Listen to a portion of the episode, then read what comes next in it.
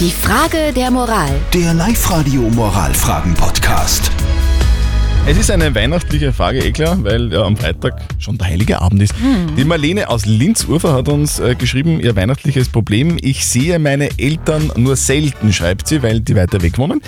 Die Eltern ihres Freunds, also mit dem sie zusammen wohnt, die wohnen eigentlich gleich irgendwo daneben, also zumindest auch in Linz. Und er kann sie ja öfter sehen. Jetzt stellt sie die Frage, ob es okay wäre, wenn sie am Heiligen Abend, also am 24. Dezember zur Bescherung, nur ihre Eltern einlädt, weil sie die ja nicht so oft sieht. Ist das okay, ja oder nein?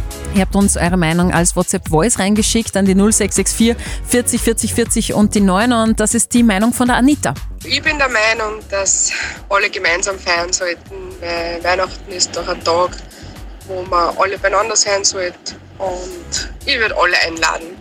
Der Thomas hat uns noch reingeschrieben, der sagt auch, ich würde beide einladen, außer schreibt er, sie verstehen sich nicht. Wenn das der Fall ist, dann einfach aufteilen, an einem Tag die einen Eltern und am anderen Tag die anderen Eltern. Aber wie gesagt, es geht ja wirklich ganz konkret um den Heiligen Abend, um den 24. Dezember zur Bescherung. Wen kann man da einladen? Wen, wen kann man vielleicht auch ausladen?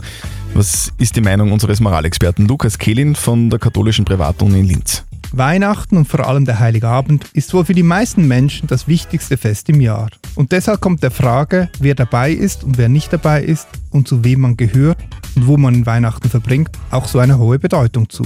Natürlich erscheint es nur gerecht, wenn die Eltern ihres Freundes eh immer bei ihnen zu Besuch sind, dass Heiligabend ihren Eltern vorbehalten ist. Aber symbolisch lässt sich das vielleicht nicht so leicht aufrechnen. Deswegen sollten sie zusammen mit ihrem Freund eine gemeinsame Entscheidung finden. Also man soll doch irgendwie eine gemeinsame Entscheidung finden, möglicherweise in dem Fall halt dann doch eventuell ein Kompromiss und versuchen alle einzuladen, oder? Genau.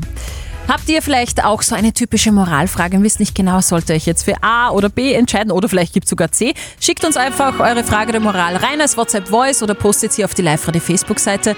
Morgen um kurz nach halb neun gibt es die nächste Frage der Moral auf Live-Radio. Die Frage der Moral. Der Live-Radio Moralfragen-Podcast.